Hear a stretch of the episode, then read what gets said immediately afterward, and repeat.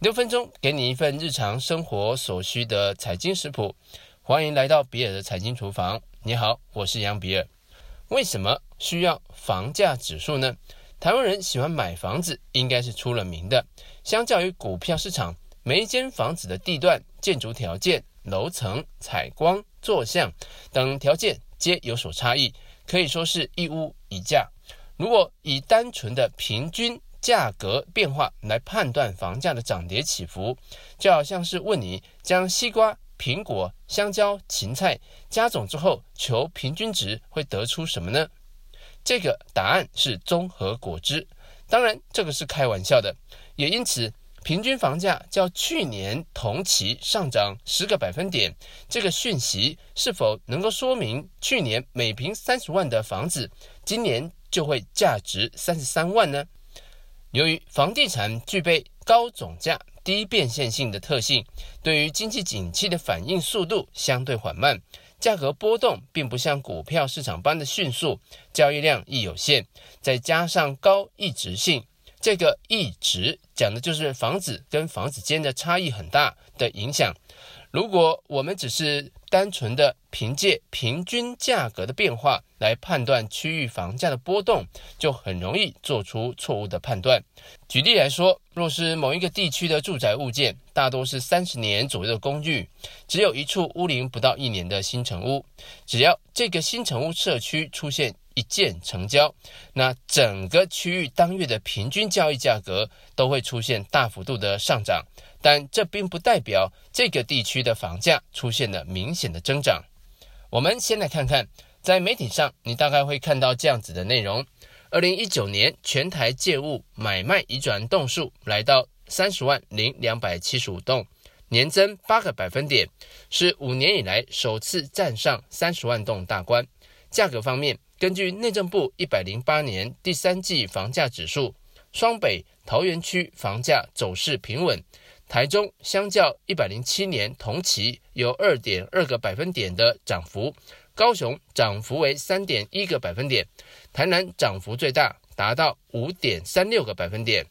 当中提到的房价指数，在台湾可分为民间版与官方版。官方版有内政部的住宅价格指数，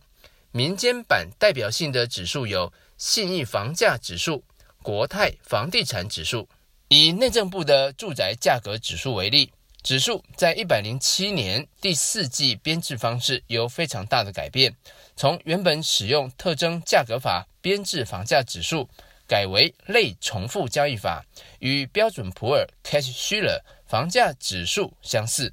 除了内政部新版的指数以外，信义房价指数依然采用的是特征价格法，而国泰房地产指数是国泰建设与张金鶚教授研究团队合作编制，其主要的调查对象为预售屋以及新城屋。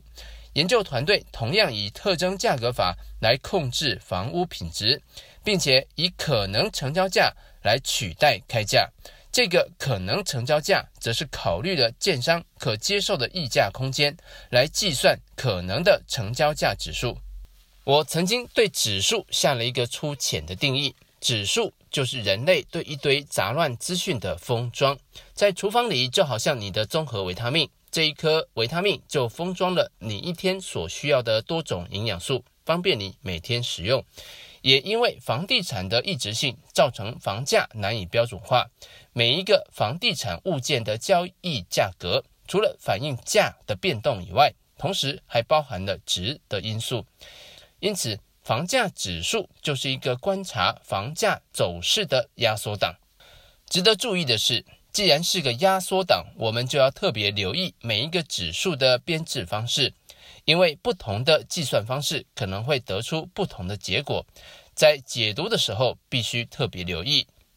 特征价格法编制的特色，你可以想象，像农夫收成苹果之后，会按照苹果的大小、尺寸以及外表有没有损伤，分装在不同的篮子，来计算不同篮子里苹果的价格。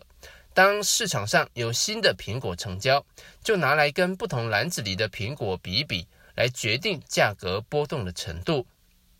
也就是先寻找特定时间内这个特定时间，也就是基期，住宅市场上的典型住宅属性特征，代表基期的标准住宅品质。后续借由不同时间的交易样本，计算标准住宅在不同时间点的价格波动。